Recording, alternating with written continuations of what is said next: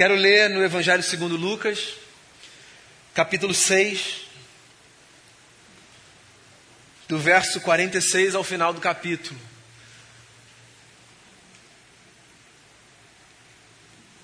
Evangelho segundo Lucas, capítulo 6, a partir do verso 46. Diz assim o texto sagrado: Por que vocês me chamam Senhor, Senhor, e não fazem o que eu digo? Eu lhes mostrarei com quem se compara aquele que vem a mim, ouve as minhas palavras e as pratica. É como um homem que, ao construir uma casa, cavou fundo e colocou os alicerces na rocha. Quando veio a inundação, a torrente deu contra aquela casa, mas não a conseguiu abalar, porque estava bem construída. Mas aquele que ouve as minhas palavras e não as pratica, é como um homem que construiu uma casa sobre o chão sem alicerces. No momento em que a torrente deu contra aquela casa, ela caiu e a sua destruição foi completa. Por que vocês me chamam Senhor, Senhor e não fazem o que eu digo? Interessante a pergunta de Jesus, né? Parece que o Mestre estabelece aqui de imediato e a priori uma condição para que a gente ateste no coração se o nosso segmento em relação a Ele é legítimo ou não. E eu quero começar pelo fim. A condição de Jesus não é a frequência a um espaço como esse. A condição de Jesus não é a filiação a uma instituição religiosa. A condição de Jesus, pasme, também não é o rito do batismo que sinaliza uma espécie de pertencimento. A condição de Jesus, segundo o texto, é a prática da palavra. Eu não sei se essa é a sensação que você tem ao se deparar com alguns textos dos evangelhos, mas a sensação que eu tenho é que alguns dos encontros de Jesus com os seus interlocutores aconteceram em dias nos quais Jesus estava com um pavio um pouco menor.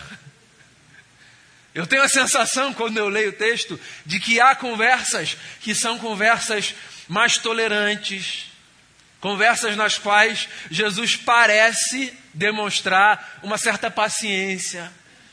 Curiosamente, essa paciência de Jesus geralmente se demonstrava para com as pessoas mais ignorantes nas questões de fé.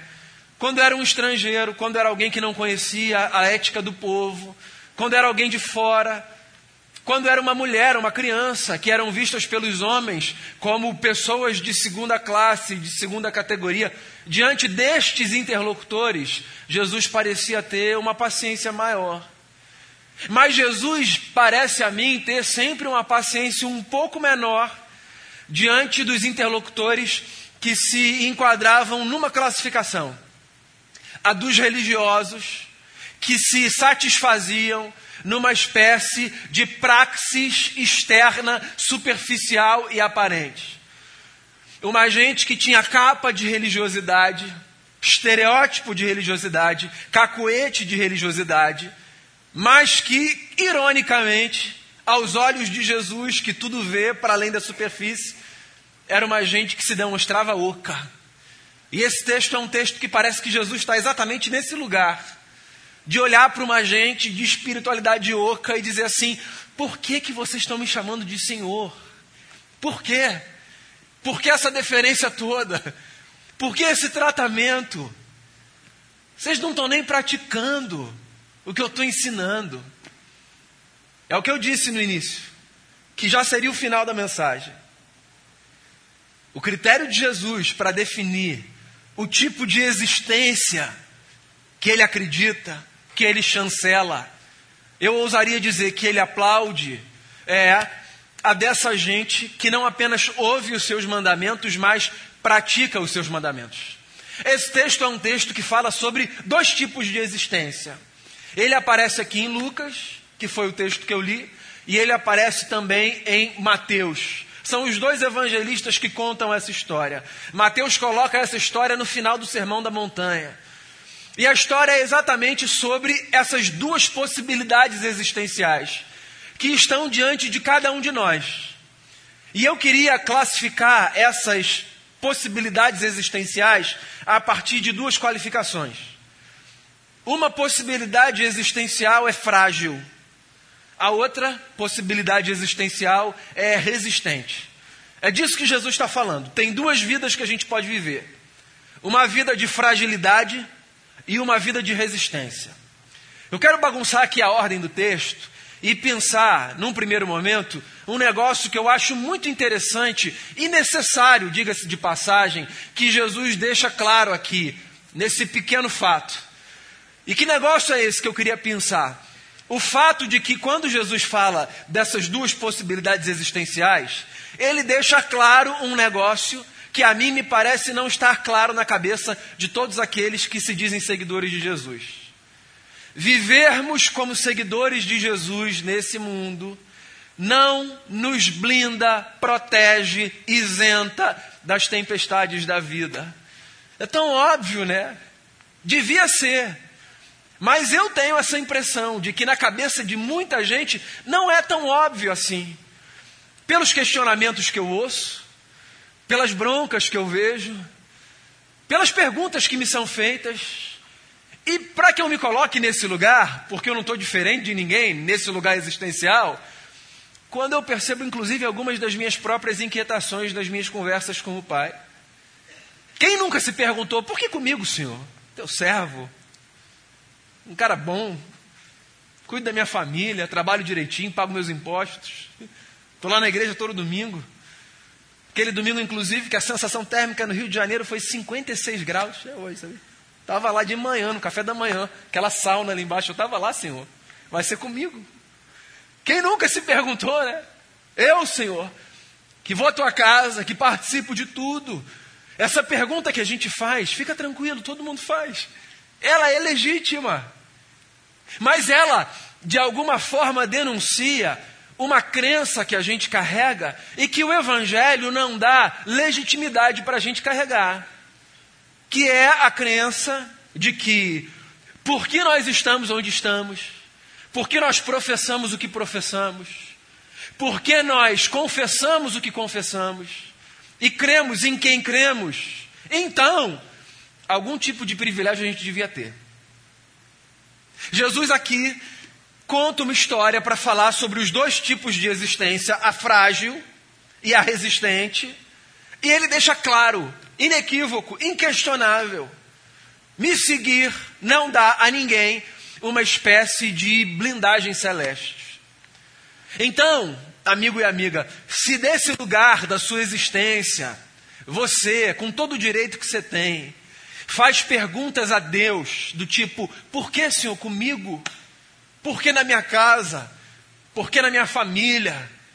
Por que no meu trabalho? Deixa eu dizer a você, tudo isso acontece com você porque todas essas coisas são coisas às quais todos estamos sujeitos. Por que a gente recebe um diagnóstico que a gente não queria receber? Por que a gente perde o um emprego? Por que a gente sofre como vítima da violência numa cidade maravilhosa, mas caótica como a nossa? Por quê? Por que as nossas famílias vivenciam lutas? Por quê? Por quê? Por quê? Por quê? Ora, porque tudo isso faz parte da vida. Não dá para a gente viver numa bolha. E eu acho que nem seria legal que a gente vivesse numa bolha. De alguma forma tangenciei isso hoje de manhã, quando falei sobre a história do centurião, que curiosamente é o texto imediatamente após isso aqui, e disse que a dor, ainda que indesejada, o sofrimento, ainda que não buscado, ele possibilita, e ela também, que a gente se reorganize. E que a gente descubra uma, uma elasticidade que a gente tem, às vezes a gente nem sabia que a gente tinha. A gente passa por isso tudo, e é claro que ninguém quer, mas no fundo, de alguma forma, a gente percebe que a gente cresce, né? Então, as coisas acontecem porque elas acontecem. E é um mistério. É um mistério o porquê de, às vezes, a gente ser poupado e quem está do nosso lado ser acometido é um mistério. Como é um mistério, o porquê a gente ser acometido e quem está do nosso lado ser poupado. Essa semana eu conversava com um amigo, anteontem, sexta-feira, que disse assim para mim, Daniel, no carnaval eu estava em Juqueí, litoral norte de São Paulo. E eu estava lá, no meio daquela chuva que foi a coisa mais assustadora que eu vi na minha vida. E eu estava na casa onde eu estava, com a minha família e com os meus, num condomínio. E sábado de noite, quando a chuva começou, eu fiquei assustado. No meio da madrugada eu fui dormir. Quando eu acordei de manhã, eu comecei a ver o que tinha acontecido. E aí eu me deparei com uma cena, isso ele me contando, que era o lugar onde a casa em que nós estávamos ficava estava preservado. E para a nossa esquerda, no condomínio, ele narrava, todo o resto foi preservado em alguma medida. Mas Daniel, ele me dizia, coisa de 500 metros para a direita, tudo estava destruído. As casas, os carros, as pessoas. E ele conversando comigo me dizia assim: eu, eu não consigo entender. É claro que eu estou grato por ter sido poupado, preservado. Mas percebe o paradoxo da vida? As pessoas que estavam 500 metros para lá estavam fazendo a Deus uma oração também, possivelmente diferente da dele. Porque provavelmente a dele era daquele constrangimento de dizer obrigado, Senhor, porque eu fui preservado. Podia ter acontecido alguma coisa comigo, com os meus filhos, com a minha mulher, com a minha grande família que estava aqui. E as outras pessoas a 500 metros possivelmente estavam fazendo as suas orações, dizendo: Senhor, por quê? Por que a minha casa? Por que o meu carro? Por que a minha família? Por que comigo? Você entende que há perguntas para as quais não há resposta objetiva, senão o fato de que coisas acontecem porque coisas acontecem? E que as nossas explicações, que às vezes mais são tentativa de defendermos Deus, de coisas que nós não precisamos defender Deus, porque Deus não precisa ser defendido. As nossas respostas, que às vezes são tentativas de defender Deus, elas só tornam, às vezes, a situação muito mais angustiante. Coisas acontecem porque coisas acontecem. Acontece com todo mundo e com qualquer pessoa. A má notícia, tem certeza que você vai ficar? É que se disseram para você que vir para Jesus era bom, porque Jesus ia dar para você uma espécie de blindagem full enganaram você. Jesus é bacana não porque ele blinda a gente. Jesus é bacana porque ele possibilita que a nossa existência, no meio das tempestades da vida, não seja uma existência frágil, seja uma existência resistente. É disso que o texto fala. O texto é Jesus, como um mestre que era, ensinando as pessoas que a importância de praticar a palavra está no fato de que a prática da palavra dá à nossa existência uma capacidade de resistência em face das adversidades. Então a questão não é que caminhar com Jesus protege a gente de tudo do ponto de vista das circunstâncias que não nos afetam, não nos tocam. A questão é que caminhar com Jesus protege a gente, pelo lado de dentro, de uma existência frágil, que sucumbe.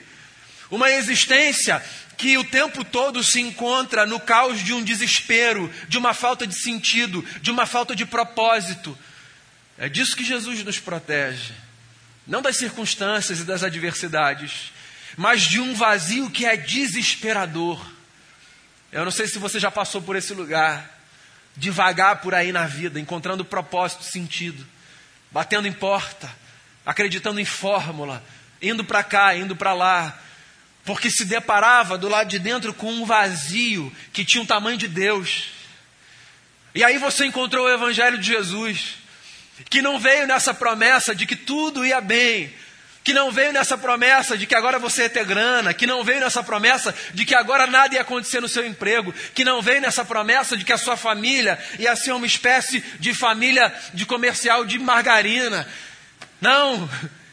O evangelho que você encontrou a partir do anúncio de que a presença de Jesus faz com que a nossa casa existencial seja como a casa de um construtor prudente que não apenas levanta paredes, muros, mas que antes disso estabelece os seus alicerces bem fundo, na rocha, diferente do outro, que, segundo Mateus, pelo menos, ainda que Lucas não fale, resolveu construir a sua casa, bonita que fosse, na areia.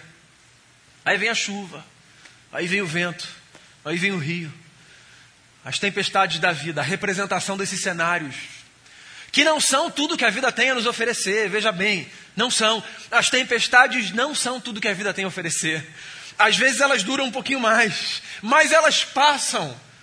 Às vezes a gente tem a sensação de que elas não vão passar, elas passam. O sol volta a brilhar, um novo dia chega. Acredita nisso. Há dores que são dores de toda uma jornada. Há dores que são dores pontuais, mas que são profundas demais. Mas de alguma forma há renovo, há suspiro, há possibilidade, sabe, da gente voltar para a superfície. Essa semana eu conversava com uma pessoa que tinha sepultado um ente querido e que do lugar da sua dor perguntou a mim: Vai passar algum dia, pastor? Vai passar algum dia? E eu disse: Olha, eu acho que essa dor nunca vai passar. Mas eu acho que tem um negócio que Jesus pode fazer. Eu acho que Jesus pode possibilitar que o intervalo entre essas ondas que vêm seja às vezes mais espaçado, sabe? De modo que, por um milagre divino, você vai ter às vezes a sensação que você vai passar mais tempo na superfície, ainda que outra onda venha. Porque há dores que são como ondas que sempre virão. Mas há intervalo entre as ondas. Não resolve o problema, né? Mas pelo menos dá um alívio, a possibilidade de respirar, de voltar. Há outras que são pontuais e eu não estou aqui para disputar a intensidade de dor, o propósito não é esse. O propósito é só lembrar que nesse mundo de sofrimento e de tempestade existe um céu que está para além das nuvens escuras, onde há um sol que continua a brilhar, e mais forte do que a luz desse sol está a luz do sol da justiça, a quem nós chamamos de Senhor, que incide sobre os nossos corações e que nos dá esperança e que milagrosamente nos possibilita crescer e caminhar e permanecer de uma forma que eu não consigo explicar, firmes quando a próxima tempestade vier. É disso que o texto fala, do tipo de existência que a gente tem. E o curioso é que, porque cada um é construtor da sua história, cada um é construtor da sua história, nós nos ajudamos. E é bom que nos ajudemos. Somos amigos, família, temos parceiros. Eu gosto demais né, da canção, que é um hino aqui. É um hino evangélico e é um hino aqui, né? Eu tenho amigo, família, muitos irmãos. Eu gosto demais disso. Dessa lembrança. A gente tem, a gente tem. A gente tem amigo, a gente tem família, a gente tem muito irmão. A igreja de Jesus é uma fraternidade. A gente sempre tem alguém com quem a gente pode contar. Sempre tem. Então isso é maravilhoso. É maravilhoso. Mas, mas às vezes a gente é sacudido. Estão segurando na gente a gente está sendo sacudido estão sustentando a gente, a gente não sabe como é que a gente está de pé. Mas a gente está, né? A gente está. Porque Jesus está dizendo isso, cara. Tem uma existência que é como uma casa com alicerce. Aí vem o dia mal. E a gente sofre. A gente tem medo, a gente chora. A gente sente dor. A gente faz inclusive pergunta boba. Para Deus nas nossas orações, a gente tem direito às. Disseram isso já para você? Você tem direito às suas perguntas bobas, eu tenho direito às minhas. Aquelas perguntas diante das quais a gente olha depois e diz: como é que eu falei isso para Deus? A gente tem direito. Deus recebe sem crise. Faça a pergunta que se quiser fazer para Deus. Desabafe da forma que você desejar desabafar diante de Deus. E se você não acredita que há legitimidade para isso, depois você lê alguns salmos. Vai, lê, lê assim, pode ler, ó, pode abrir, sabe aquele negócio assim, botar a mão? Vai cair em algum momento em algum que é assim. Não estou aqui pagando de profeta, não. É, é porque é assim mesmo, tem um monte aqui que é de cada pergunta que eu adoro. Porque elas me fazem sentir mais em paz quando eu faço as minhas, sabe? Você pode fazer as suas, desabafar, porque isso faz parte da vida. Mas sem entender que existe uma possibilidade de você viver, que te dá estabilidade, tudo vai ser diferente. Não é que as coisas não vão acontecer, é que você vai enfrentar de outra maneira. A chuva vai cair, o vento vai bater, o volume do rio vai aumentar e você vai permanecer. Por quê? Por causa de alguma mágica? Não. Porque quando a gente pratica a palavra, quando a gente vive a palavra, quando a gente guarda a palavra no coração e traz para a sola dos pés, para a maneira como a gente caminha, quando a gente guarda a palavra no coração e leva para a ponta dos dedos, para a maneira como a gente serve, quando a gente guarda a palavra no coração e traz para os lábios, para aquilo que a gente fala, quando a gente guarda a palavra no coração e leva para a mente, a maneira como a gente pensa, enxerga, raciocina, alguma coisa acontece dentro da gente, há raízes que são criadas. É como o caminho do justo, Salmo 1. Eu amo esse salmo, eu acho ele lindíssimo. A sensibilidade de um poeta que compara o caminho do justo a uma árvore, como o caminho do justo é como uma árvore, uma árvore é estática, e o caminho necessariamente é dinâmico, né? Você já percebeu isso? Ele fala do caminho do justo e do caminho do ímpio. E aí ele fala que o caminho do ímpio é como a palha que é levada, e o caminho do justo é como uma árvore plantada. Eu entendo o que ele está querendo dizer. Ele está dizendo que o justo é como o percurso da árvore que de semente vai a essa realidade belíssima que abriga outros seres, que oxigena a vida. É o caminho da maturidade, é esse crescimento. Não é o caminho dessa espécie de existência aloprada que nos movimenta de um lado para o outro, buscando sentido, tentando tatear as coisas. Não, é o caminho de gente que, por causa das raízes fincadas, consegue se desenvolver em vida, oxigenar a existência e dá inclusive espaço para que outros se abriguem ali, se beneficiem daquilo que Deus tem feito em si. A gente é uma família.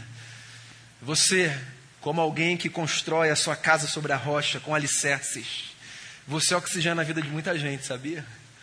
Você, como uma árvore, muita gente para nos galhos existenciais que estão crescendo em você e renovam as forças ali. Sabia disso? Já parou para pensar nisso? Que você acolhe muita gente, às vezes sem saber e que isso é divino, e que isso é maravilhoso, e que essa é a existência que Deus tem para a gente. Pois então, meu conselho a você, a mim, e a quem quiser ouvir essa palavra é: seja um praticante da palavra. Seja um praticante. No Evangelho não tem fórmula. Não tem oração certa que vai fazer com que você tenha a resposta certa. Não tem número de frequências à igreja que vai te garantir algumas bênçãos especiais. Não tem. Não tem histórico familiar, sabe, que faça com que você tenha uma espécie de, de pistolão nos céus. Não. É simples assim. A gente pratica o Evangelho e a gente vai demonstrar a razão pela qual a gente olha para Jesus e diz: Senhor, Senhor. A palavra dele é luz para o nosso caminho e lâmpada para os nossos pés. É o que diz a poesia, né? Então, amigo e amiga, a minha oração nesse domingo de noite é para que você permita que a palavra viva de Jesus molde a sua existência de tal forma que no céu de brigadeiro ou na tempestade mais assustadora, você se dê conta de que o que te sustenta são os alicerces firmes no Evangelho de Jesus. Ó, oh, a tempestade passa. Enquanto ela estiver aí, fica tranquilo, fica tranquila. Tem mais gente com você, amigos, família, muitos irmãos. E a gente vai continuar caminhando, chamando Jesus de Senhor, Senhor, não porque a gente aprendeu que esse é um vocativo bonitinho, através do qual a gente se refere a Ele de forma honrosa, mas porque de verdade a gente entendeu. Ele dá sentido para a nossa vida. E é diante dele que a gente se prostra. Todos os dias, construindo os alicerces dessa casa. Todos os dias, fazendo crescer essas raízes. Para que a gente resista à tempestade como uma casa bem construída. Para que a gente oxigene esse mundo e outros que se abrigam em nós, como uma árvore frutífera. Que eu e você, pela graça de Jesus, sejamos praticantes da palavra. Queria fazer uma oração com você e por você. Queria que você orasse aí no seu lugar antes disso. Há duas possibilidades de existência: a frágil e a resistente.